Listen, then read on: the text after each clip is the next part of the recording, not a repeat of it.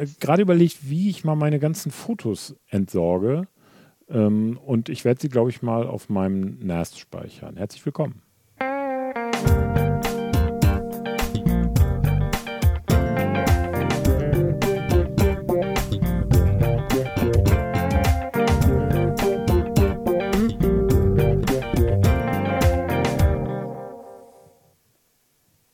Da sind wir wieder. Apfeltalk Live. Hallo Joey, wir machen natürlich den Ellbogen. Grüß dich. Wir haben das hier streng ausgemessen mit der Maßband-App. Das sind 1,50 Meter.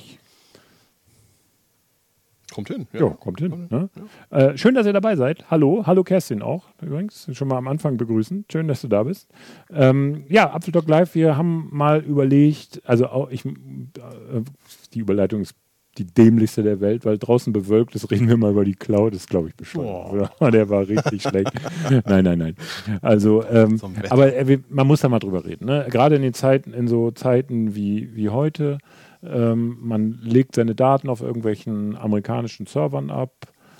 Die Clouds, iCloud, Google, Amazon, Microsoft, alle haben ja, alle haben sowas heute im Angebot. Ne? Im Grunde ist es ja auch total bequem.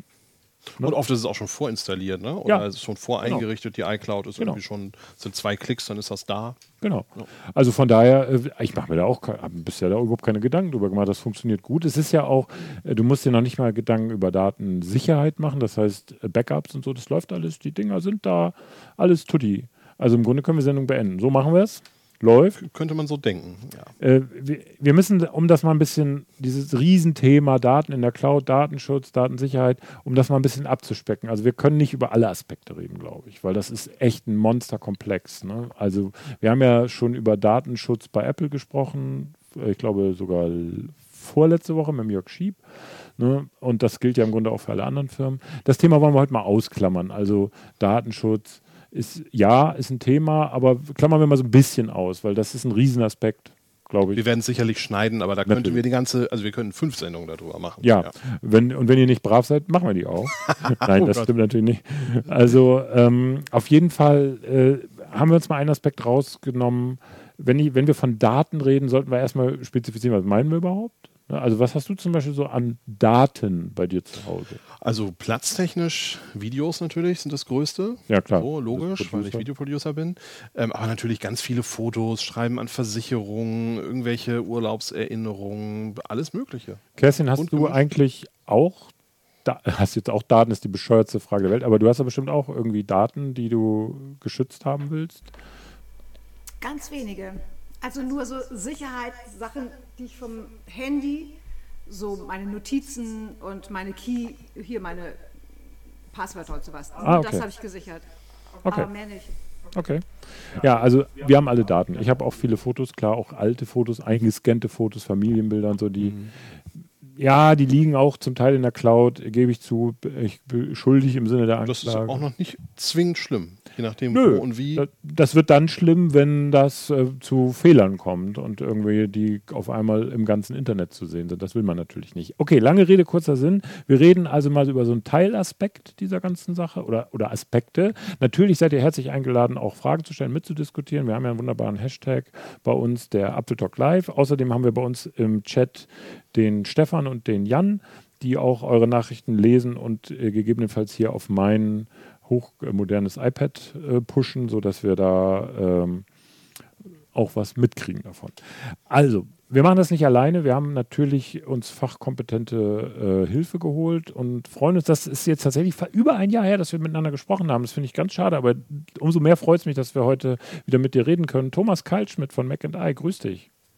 Ja, grüß euch. Hallo zusammen. Hi, grüß dich. Ist das echt schon ein Jahr her? Äh, ich habe gerade, das ist ja das Schöne, wenn man über Skype schaltet, da sieht man immer, wann der letzte Anruf war. Und der letzte Anruf war 19. Februar weißt 2019. Das Thema noch? Weißt du das Thema? Nee, weiß ich nicht mehr. Aber bestimmt, äh, keine Ahnung. Aber jedenfalls, so lange ist es her. Aber es ist, kommt mir vor, als sei es gestern gewesen. so, du hast dich, äh, du hast dich im aktuellen Mac and I Heft, das wir natürlich auch zeigen können, das ist die aktuelle Ausgabe, Heft Nummer 3 2020, hast du, bist du Teil des Titelthemas die eigene Cloud? Und du hast dich mit einem Teilaspekt da beschäftigt, ne? Ja, genau. Es sind drei Artikel in dem, in dem Schwerpunkt. In dem ersten Artikel ähm, ist eine Kaufberatung zu, zu äh, NAS-Geräten, also so ein Überblick, was muss man beachten, wenn man sich ein Gerät kaufen will. Auch einiges getestet dazu im zweiten Artikel ähm, und dem dritten, den Markus Stöbe gesch geschrieben hat. Ähm, also im zweiten sind Tipps zu NAS-Geräten und im dritten wird praxisgerecht erklärt, wie man eine Nextcloud auf einem Mac einrichten kann mit mhm. dem Containersystem Docker.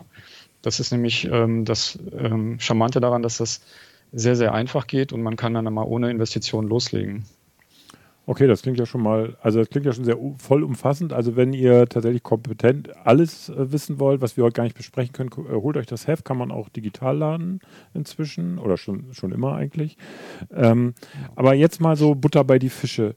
Also wir haben ja eben schon so ein bisschen besprochen, eigentlich im Grunde, warum muss ich Daten denn jetzt, in, also weg aus den amerikanischen Clouds in, in meine eigene Cloud schieben? Oder warum sollte ich das tun? Ja, also es ist schon ähm, der Aspekt, ähm, wie, welche Kontrolle man über seine Daten haben möchte. Ne? Ich meine, es gibt ja auch ähm, die meisten amerikanischen Anbieter oder Webdienste haben ja auch europäische Server. Ähm, teilweise bieten sie die auch für Firmen ähm, gezielt an, aber als Privatanwender hat man keine Kontrolle darauf, wo die jetzt landen, ob das in Europa ist oder in, in den USA. Und auch bei Apple, obwohl die ja immer so gelobt werden in Richtung äh, Datenschutz und Datensicherheit, ist, sind ja die meisten Dienste gar nicht Ende zu Ende verschlüsselt. Und das heißt, die Kontrolle hat man nicht selber, sondern eben der Anbieter. Am Endeffekt. Und der kann die Daten auch rausgeben, wenn es sein muss. Und wenn es gefordert wird, das tun sie auch. Da haben wir mit Jörg Schieb äh, vor zwei Wochen drüber gesprochen. Das ist sogar so, dass sie darüber nicht reden. Also sie machen das, aber das wird nicht kommuniziert. Also sie werden es weder bestätigen noch mhm. leugnen, mhm. aber es passiert halt. Gut, jetzt ich möchte gar nicht das Thema aufmachen. Ich habe ja nichts zu verbergen, darum geht es auch jetzt gar nicht. Wir reden ja heute eher technisch, ne? also so, so technisch inhaltlich.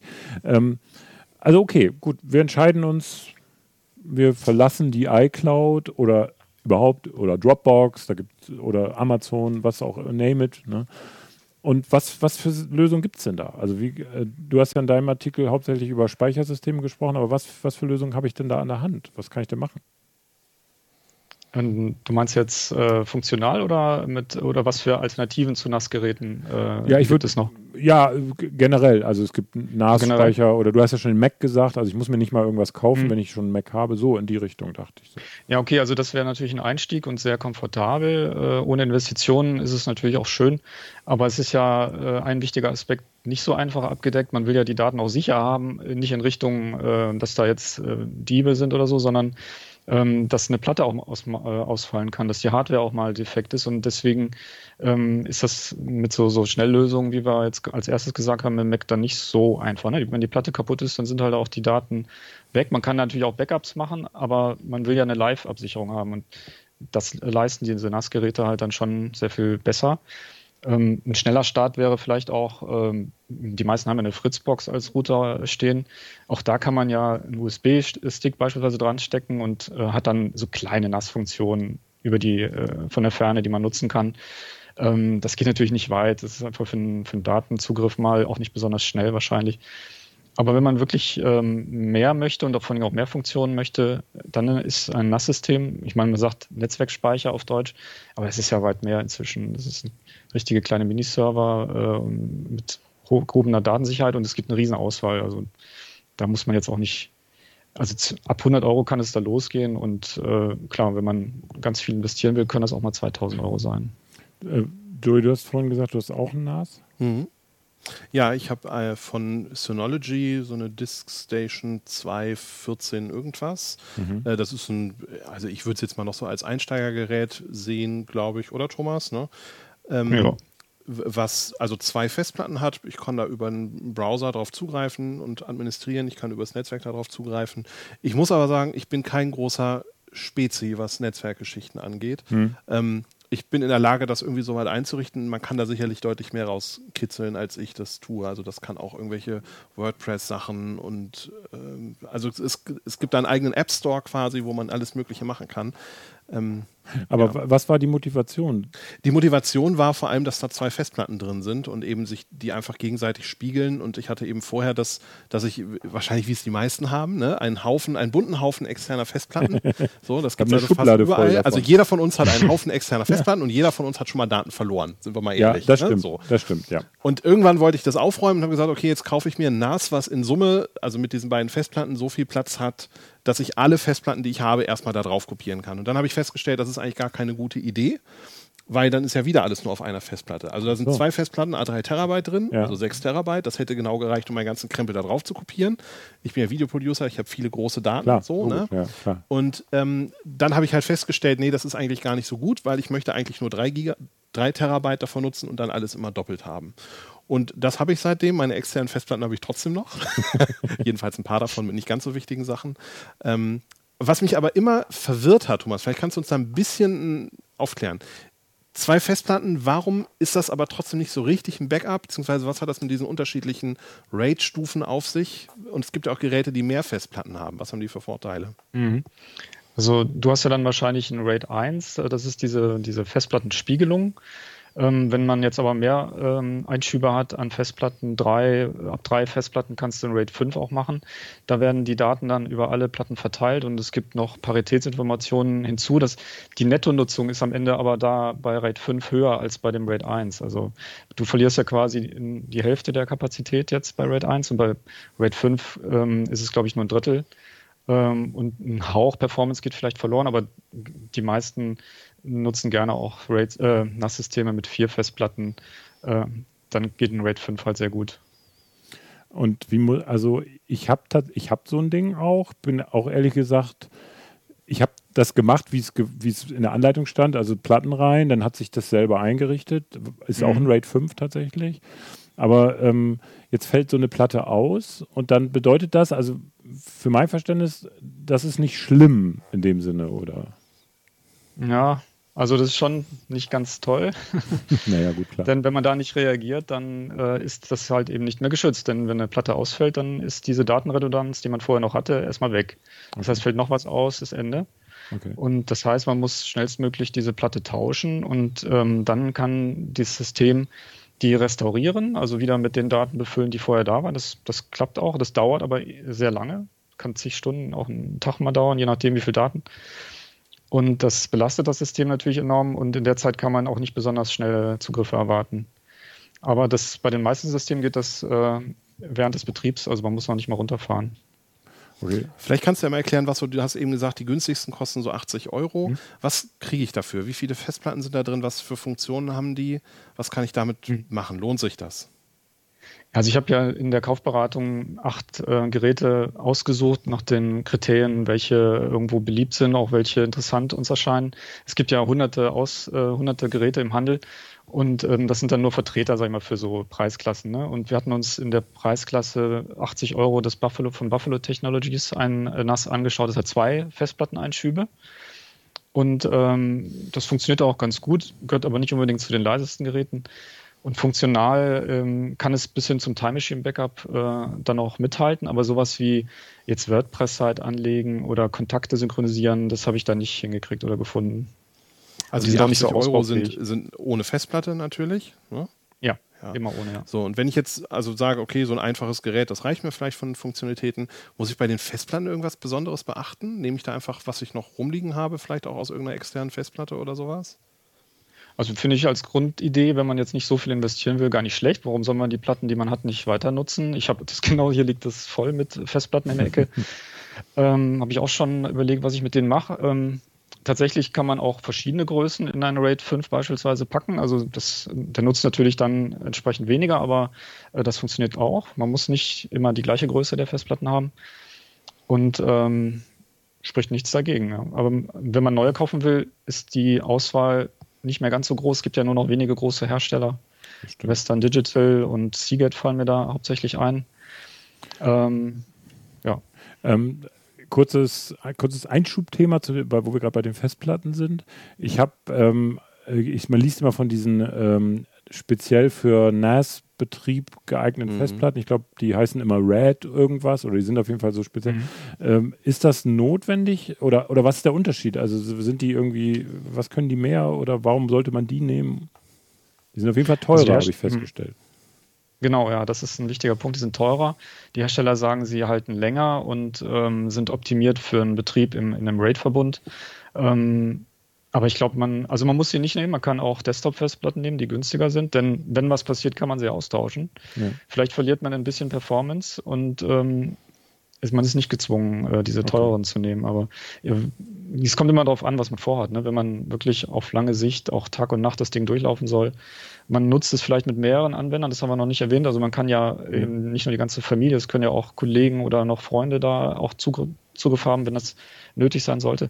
Äh, dann kann das Sinn machen, auch die höherwertigen, teureren Platten mhm. zu nehmen. Wenn ich jetzt sage, ich habe da Daten drauf, auf die ich möchte besonders schnell zugreifen können will, macht es dann vielleicht auch Sinn, eine SSD oder zwei SSDs da einzubauen in so ein NAS? Kann man machen natürlich. Es gibt auch äh, NAS-Systeme, die speziell für SSDs gebaut werden. Die sind dann auch schön klein und natürlich schön leise, weil ja eben auch keine mhm. Festplattengeräusche äh, entstehen. Aber die, das Datenvolumen insgesamt erreicht man natürlich nicht so besonders hohe. Ähm, und ähm, jetzt habe ich leider den Anschluss verpasst. Was war nochmal die Frage? Ob sich SSDs lohnen in einem NAS, wenn Achso, ich da besonders schnell äh, drauf zugreifen will, nee, beispielsweise. Performance äh, nicht. Denn die sind ja verbunden über Netzwerk. Das ähm, kann natürlich, wenn man sehr viel investieren will, auch ein 10 Gigabit Netzwerk inzwischen sein. Vielleicht kommen wir da später noch zu. Ja. In der Regel hat man ja ein Gigabit Netzwerk. Und da ist die Datenrate 100 Megabyte, ungefähr etwas über 100, 105 Megabyte pro Sekunde. Und dann äh, erreichst du mit SSD keine höheren Werte, was diese sequentielle Datenrate angeht, als jetzt mit normalen Festplatten. Ähm, es kann aber bei schnellen Dateizugriffen, da sind SSDs natürlich stark, da kann es natürlich schon Vorteile geben, aber mhm. ich glaube, ja. die meisten würden es aus Kostengründen ähm, also der Bogomir bei uns im, im YouTube-Chat schreibt, also der Jan, für schnelle Zugriffe kann man bei einigen Geräten SSDs als Cache einbauen. Also dann sind die zwar nicht für den eigentlichen Datenlagerung, aber beschleunigen halt offenbar die Zugriffe. Das weiß ich, geht bei meinem Netgear auch, habe ich aber nicht gemacht, weil die sehr teuer waren damals.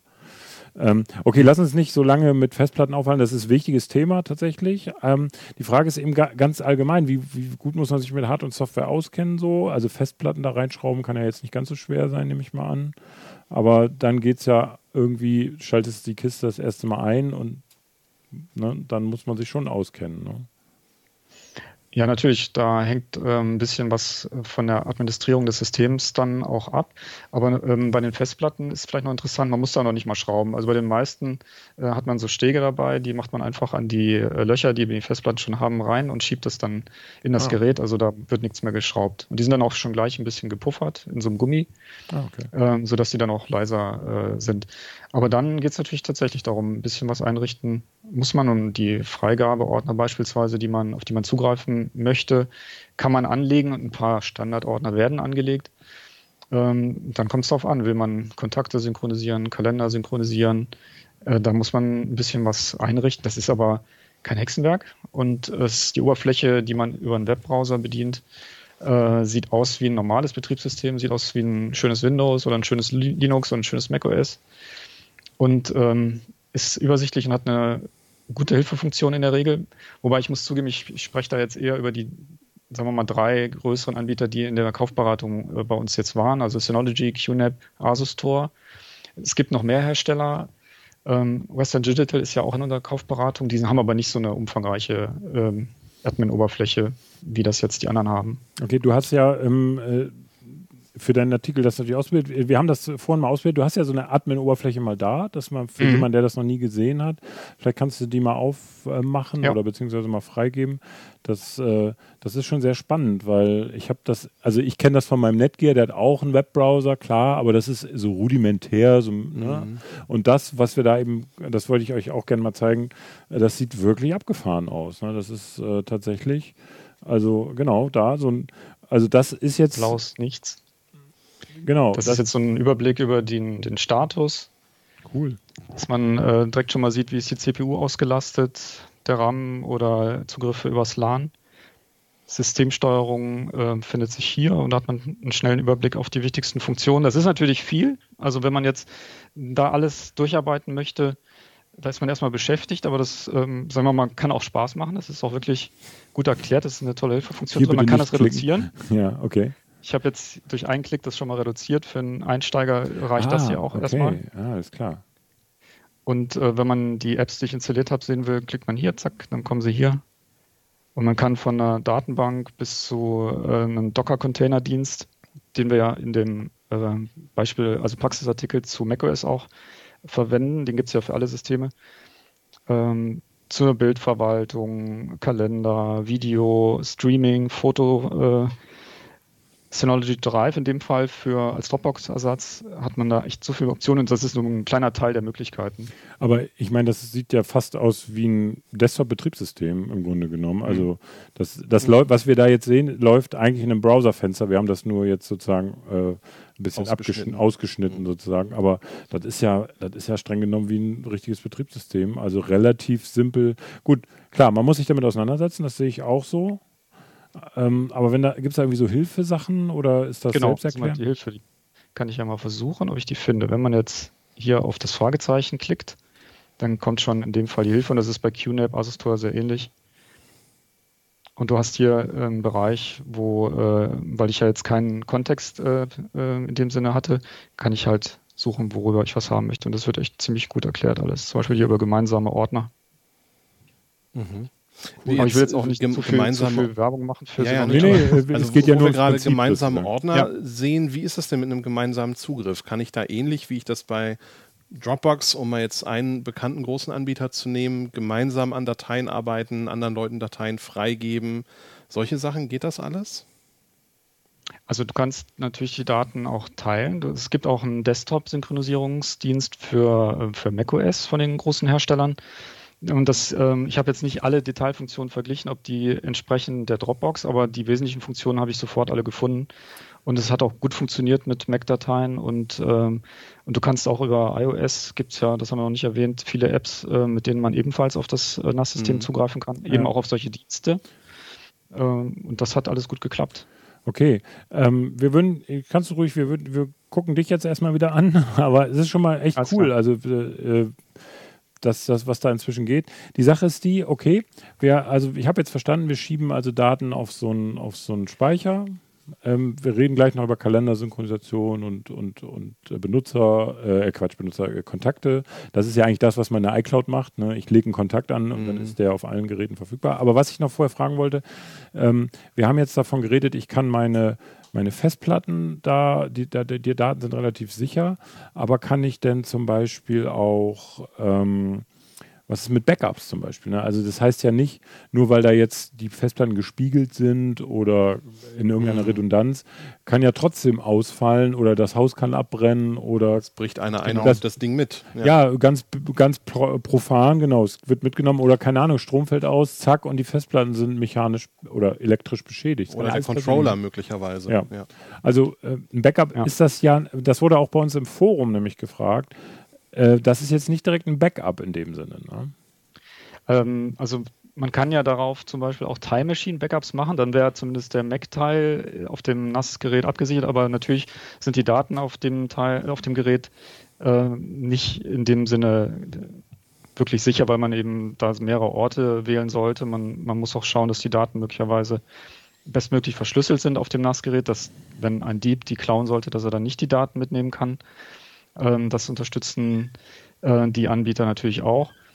Und man sollte auch gucken, dass es außerhalb der vier Wände noch eine, eine Datensicherung gibt. Ähm, Es heißt auch ja nicht, dass man äh, Cloud-Dienste jetzt gar nicht verwenden muss. Es gibt ja auch Möglichkeiten, Dropbox mit einer eigenen Verschlüsselung zu verwenden, dass auch dann eben die Anbieter da nicht drauf zuschauen, äh, drauf zugreifen können auf die Daten, also die nicht entschlüsseln können.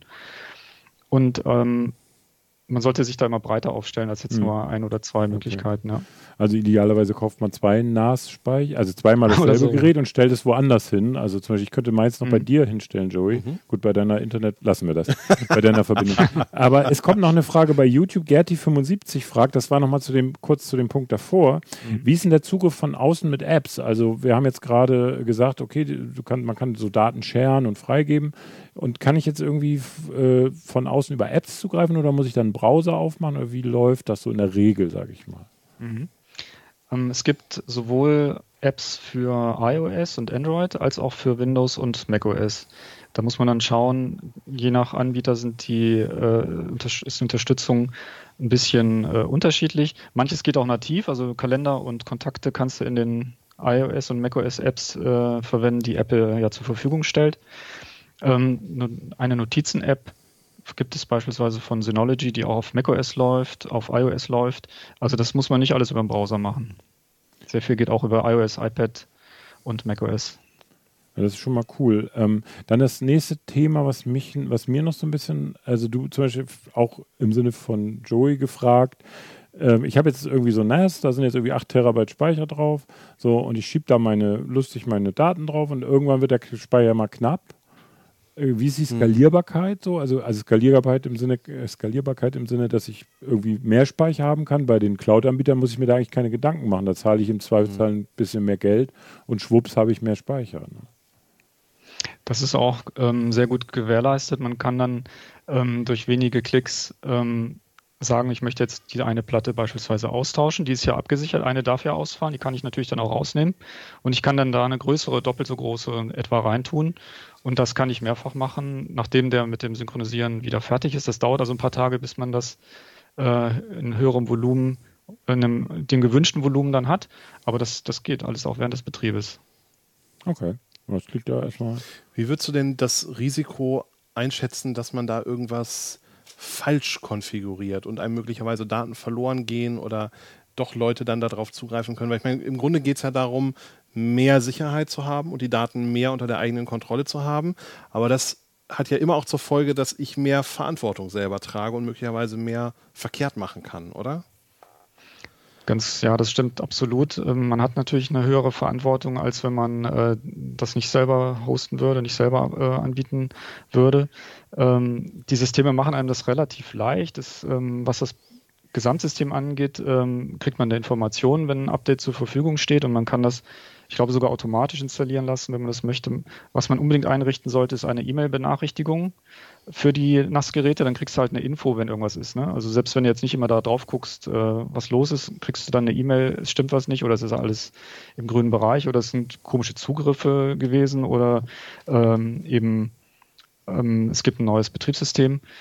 Und äh, die an anderen Dienste, also die Apps, die man so nachinstalliert aus dem Store, man kann das ja als App Store bezeichnen, ähm, was QNAP, Synology und Asus Store und andere anbieten. Ähm, da muss man dann auch entscheiden, ob das automatisch installiert wird oder ob man das händisch machen will. Da gibt es auch immer mal wieder Updates. Die Betriebssysteme, da lassen sie sich aber, das ist nicht so, dass es jede Woche oder alle zwei Wochen passiert, sondern okay. alle paar Monate mal, Gott sei Dank eigentlich. Also nicht so ein hektischer, jeden zweiten Dienstag ja. kommt irgendwie äh, kommt genau. ein Update. Aber ähm, also wir wurden äh, im, bei uns im Forum wurde stark äh, die Bedenken geäußert äh, über alles das, was wir heute reden. Wir machen im Grunde, stellen uns so NAS-Speichern, bauen ein paar Platten ein, legen unsere Daten drauf ab, geben auch irgendwas frei und dass wir jetzt sozusagen Tür und Tor, Scheunentor öffnen und dass es im Grunde mega unsicher wird, weil ich greife dann von außen über irgendwelche Portfreigaben zu, habe mein Netz offengelegt. Ich, ich übertreibe jetzt ein bisschen so. Mhm. Das, das, muss ja nicht alles so eintreffen, aber so in der Maximalgefährdung. Benutze kein VPN, sondern alles schön über HTTP, also unverschlüsselt. Theoretisch wäre das ja möglich. Ähm, also ist das vielleicht, also muss man sich da sehr intensiv mit beschäftigen oder machen einem die Hersteller da einfach, indem sie sagen, hey, wichtig wäre an dieser Stelle das so zu machen und wir empfehlen das zu tun und so weiter? Also sie geben sich schon Mühe, dass es ähm, einfach einen Einstieg gibt. Äh, sie bieten zum Beispiel einen Verbindungsdienst auch an, ähm, der eine Portweiterleitung äh, nicht unbedingt notwendig macht. Da ist es ein kostenloser, eine kostenlose Registrierung äh, in dem Webdienst dieser Hersteller nötig. Äh, und dann tauschen die sich praktisch aus, welche IP gerade aktuell ist äh, in dem lokalen Internetanschluss. Hm. Und man kann dann von der Ferne über diesen Dienst drauf zugreifen, ohne dass zwingend jetzt alle Daten über deren Server laufen müssen. Das steht auch im Heft zum Beispiel, wie man das darauf achtet, dass das nicht passiert. Das will man ja nicht unbedingt selbst wenn die Hersteller sagen, sie, sie machen ja nichts mit den Daten. Ähm, aber das kann man, äh, hups. Wie passend. Das passt also, gerade. Wir jetzt Time Machine. Äh, so, zack, Entschuldigung. Okay. Genau. Ähm, ja, manchmal sind es ja auch, um das noch kurz zu ergänzen, manchmal sind es ja auch so Kleinigkeiten. Ähm, also mein NAS zum Beispiel könnte einen Medienserver starten. Das wäre mhm. auch total praktisch, weil ich dann vom Smart TV aus Also ich habe kein Smart TV, aber dann könnte ich vom Smart TV aus auf meine ganzen Fotos zugreifen, die ah. eben auf dieser okay. Disk Station ja, in meinem okay. Fall liegen und die würde das auch alles indexieren und so weiter. Nur, man muss natürlich dann auch daran denken, wenn man jetzt Gäste hat und man gibt denen das WLAN-Passwort, da steht das ja nicht unbedingt erstmal gezielt für mein Smart TV bereit, sondern für alle Geräte, die eben im Netzwerk nach solchen Mediatheken suchen. Und gut, das will man dann, vielleicht dann wieder nicht unbedingt. Gut, dass ich dein WLAN-Passwort habe. Das also selbst wenn es nicht unbedingt ein Zugriff übers Internet ist, auch das, was nee, im lokalen Netz ist, kann ja möglicherweise ja schon. Es reicht ja auch, wenn, das muss ja nicht mal böse Absicht passieren. Kann nee, genau. ja auch irgendwas ja. installiert sein auf irgendeinem Gerät ja. und dann hast du zack deine Dinge. Äh, der CDG Mac Addict, der Carlo schreibt bei Twitter, könnt ihr übrigens auch, wenn ihr an unseren Hashtag schreibt, ähm, könnt ihr auch mitdiskutieren. Äh, wir machen täglich von unserem RAID-System ein Backup auf eine externe HD mit Carbon Copy Cloner. Ist ein Backup-Tool. Mhm. Ähm, die Backup-Platte wird täglich getauscht und mit nach Hause genommen. Währenddessen wird das Backup auf die andere Platte gemacht. Somit haben wir immer zwei Kopien. Ja, Klingt nach einer guten Strategie, ähm, weil dann hast du halt die Daten an einem anderen Ort. Das mhm. sagte übrigens auch Bogomir nochmal, eine Datensicherung am gleichen Ort ist kein Backup. Lass uns, äh, Backup ist ein wichtiges Thema, lass uns nicht zu sehr darüber reden, da können wir auch zwei Sendungen zu machen. Da gibt es einfach verschiedenste äh, Strategien. Es kommt ja auch immer darauf an, wie wichtig ist einem das, was man da lagert. Also wäre das jetzt der Weltuntergang, wenn das weggeht? Ja, gefühlt ja, aber Sterben Tierbabys? Nein. So, das meine ich damit. Ne? Äh, oder sind irgendwie wichtige Patientendaten, beispielsweise ja. in Arztpraxen, das ist natürlich ein anderes Thema, als wenn wir jetzt zu Hause, wenn da meine Katzenfotos verloren gehen. Aber ich will das nicht beurteilen. Natürlich kann das auch schlimm sein. Was ist denn jetzt so aus deiner Sicht? Wir, sind, wir kommen ja auch noch zu Synchronisation und so weiter, das will ich gleich noch sagen. Achso, nee, genau. Was wollte ich noch fragen? Stromverbrauch, genau. Ähm, ganz wichtig, ich stelle mir da also so ein Gehäuse, also so ein NAS-Gehäuse in den Laden. Das läuft 24-7, sage ich jetzt mal. Und mhm. da sind drei bis N Festplatten drin. Das zieht ja auch ordentlich Strom, oder? Die sind schon auf ähm, wenig Stromverbrauch ausgelegt und ähm, die achten natürlich auch, dass bei weniger Last äh, der noch geringer ist. Es gibt auch die Möglichkeit, dass die Festplatten sich schlafen legen können, wenn man äh, das Gerät gerade nicht nutzt. Das merken die ja. Und ähm, wenn man zum Beispiel, was ich bei Joy auch noch erwähnen wollte, UPnP ausschaltet, das ist ja dieser Dienst, mit dem dann auch andere erkennen, was da so nutzbar ist, ähm, dann schadet das ja auch nicht, wenn die Platten runterdrehen. Oder man kann Zeitkorridore festlegen, in denen äh, die Teile ganz ausgehen, gehen dann mhm. automatisch wieder an. Oder man, äh, man sagt, okay, sie sollen immer ganz ausgehen nach einer bestimmten Zeit und über Netzwerkzugriffe erkennen sie dann, wenn sie wieder benötigt werden. Mhm, okay. Aber das ist ein bisschen blöd, da dauert es halt etwas, bis es wieder mhm, da ist. Ja. Also äh, sprich, da, die tun schon einiges, um Strom zu sparen. Aber klar, kostet das, wenn man das ähm, 24 Stunden laufen lässt, vor allen Dingen. Ähm, bei zwei Platten günstig, äh, wenig verbrauchenden Geräten. Es kommt ja sehr auf die CPU äh, dann auch an, genau. was die so genau. zieht. Da geht es so 25 Euro im Jahr los, schätze ich. Ne? Aber es kann natürlich bei vier Platten und mehr Leistung auch Richtung 100 Euro gehen. Aber man hat dann, wenn man will, vier bis acht bis zwölf bis 16 Terabyte Daten äh, im Zugriff. Das kriegst du, glaube ich, für das Geld nirgends. Man muss das gegenrechnen. Ne? Wenn ich eine kommerzielle Cloud benutze, also Apple bietet ja. zwar 5 Gigabyte gratis an, das ist in der heutigen Zeit lächerlich, ehrlich gesagt, das ist schon fast eine Unverschämtheit. Okay, es sind 5 Gigabyte, okay, wollen wir nicht meckern. Aber wenn man zum Beispiel 2 Terabyte bei Apple und bei Dropbox ist es ähnlich, also die Preise sind da eigentlich bei allen gleich, zahlst du ungefähr 10 Euro im Monat. Und dann kannst du das ja mal hochrechnen aufs Jahr. Das sind dann schon 120 Euro. Und da kommst du nämlich mit so einem NAS möglicherweise. Und ich glaube, bei der iCloud ist auch bei 2 Terabyte einfach Schluss. Ja, und das ist Schluss. Ne? Also das, mehr kann ich Mehr können die nicht. Ja. Das heißt, das kann man schon machen, aber wenn du tatsächlich größere mhm. Datenmengen hast und wirklicherweise eine, eine, nicht ganz so schlanke Internetverbindung, dann wird es äh, schwierig. Ähm, also, ja, Entschuldige, Thomas. Ähm, was ich da erwähnen wollte, was finde ich nämlich durchaus auch ein Aspekt, das ist das Thema Nachhaltigkeit. Ne? Also mhm. jetzt der Stromverbrauch, den man zahlen muss, natürlich ähm, auf der einen Seite, aber man schickt die Daten ja auch nicht um die ganze Welt. Also sprich, ja. da spart man natürlich äh, global gesehen auch jede Menge, denn die Server der meisten Anbieter sitzen halt nicht in Deutschland, sondern in Amerika.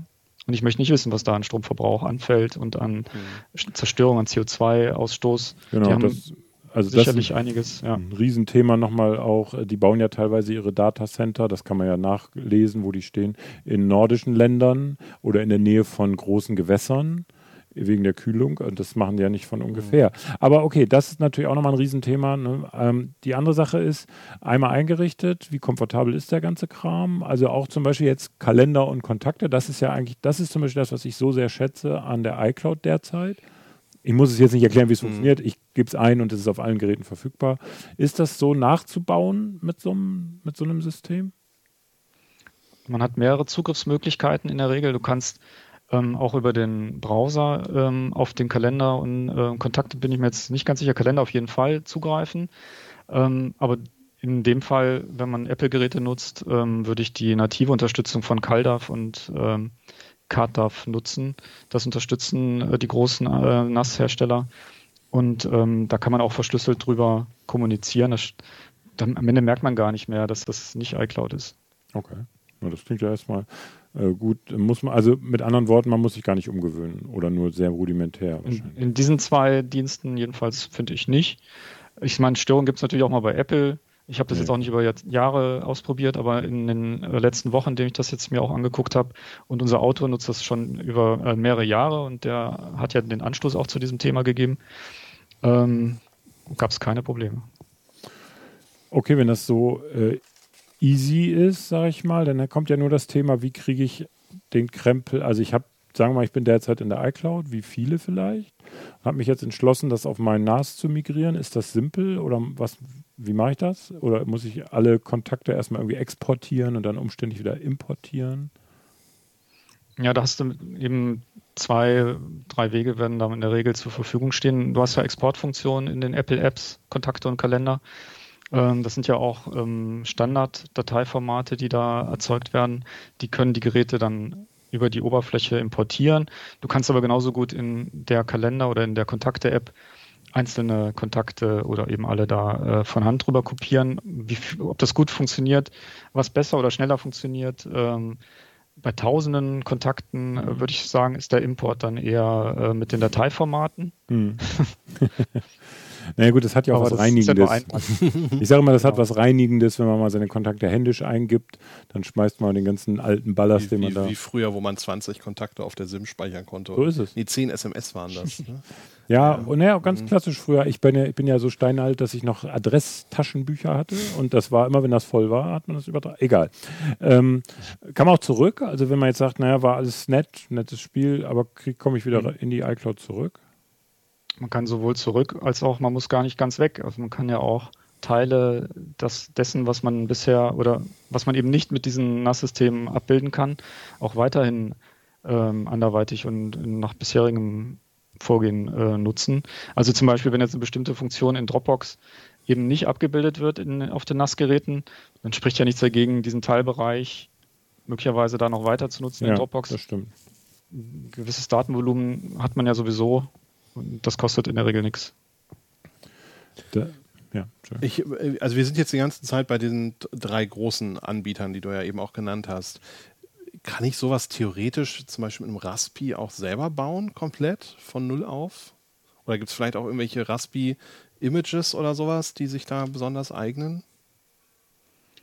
Ja, das, da gibt es mit Sicherheit äh, sowohl Anleitungen im Netz, ich glaube, CT hat das Thema auch aufgegriffen, aber das muss man halt überlegen, ob das ähm, für einen selber der richtige Weg ist. Wir haben ja schon gesprochen, einen gewissen Administrationsaufwand gibt es natürlich auch bei, bei NAS-Systemen. Beim Raspi kommt dann noch die Frickelei mit der Hardware und mhm. mit den Linux-Systemen, die darunter liegen. Klar, es sind tolle Geräte, keine Frage. Man kann damit unheimlich viel machen. Aber wie löse ich beispielsweise die Datenredundanz? Also ich muss ja äh, dafür sorgen, dass ein Festplattenverbund läuft, dass mhm. wenn eine Platte ausfällt, äh, dass da nichts passiert. Was, wie sieht das aus, wenn dann da diese Teile rumstehen? Habe ich dann Gehäuse zu oder mhm. passiert was, wenn dann die Katze drauf springt oder der, der Hund dort schnüffelt? Ja. Also das muss man echt überlegen. passieren, ja. Zum Spielen gerne. Ja gut, das, äh, man, man lernt halt. Ne? Ich sag mal so, ich mhm. glaube für ein Produktiv, weiß ich nicht, will jetzt um Gottes Willen, wenn jemand mhm. sich damit beschäftigt und das produktiv hinkriegt, gar keine Frage. Ich würde sagen, zum Lernen auf jeden Fall, für einen produktiven Einsatz, da muss man sich schon recht gut auskennen. Gibt bestimmt Leute, die das machen. Ähm, aber klar, wenn man so mal sich mit Raids, wie funktioniert das, wie sind die dahinterliegenden Prozesse und vielleicht auch mal einfach mal was simulieren, einen Ausfall und einfach auch mal ein Mhm. Gefühl dafür zu kriegen. Ich glaube, dafür ist das gut, denn das meiste ist ja, ich könnte gar nicht sagen, wenn mein NAS jetzt hier einen Fehler schmeißen würde, würde ich erstmal in heller Panik durch die Wohnung rennen, weil das kommt ja eigentlich in der Regel so nicht vor oder nur sehr, Mhm. sehr selten. Ähm, aber ähm, es gab noch eine Frage, das ist noch, das ist noch ein Thema natürlich für Apple-User. Ähm, wenn, ich ne, wenn ich in der iCloud bin, macht ja mein iPhone beispielsweise und auch mein iPad macht ein automatisches Backup in die iCloud. Also das ist, das kann man zumindest einschalten und es ist auch defaultmäßig eingeschaltet. Und ähm, ginge das denn bei so einer Selbstbaulösung auch? Also Selbstbaulösung mit NAS, sage ich mal, Selbstbaucloud?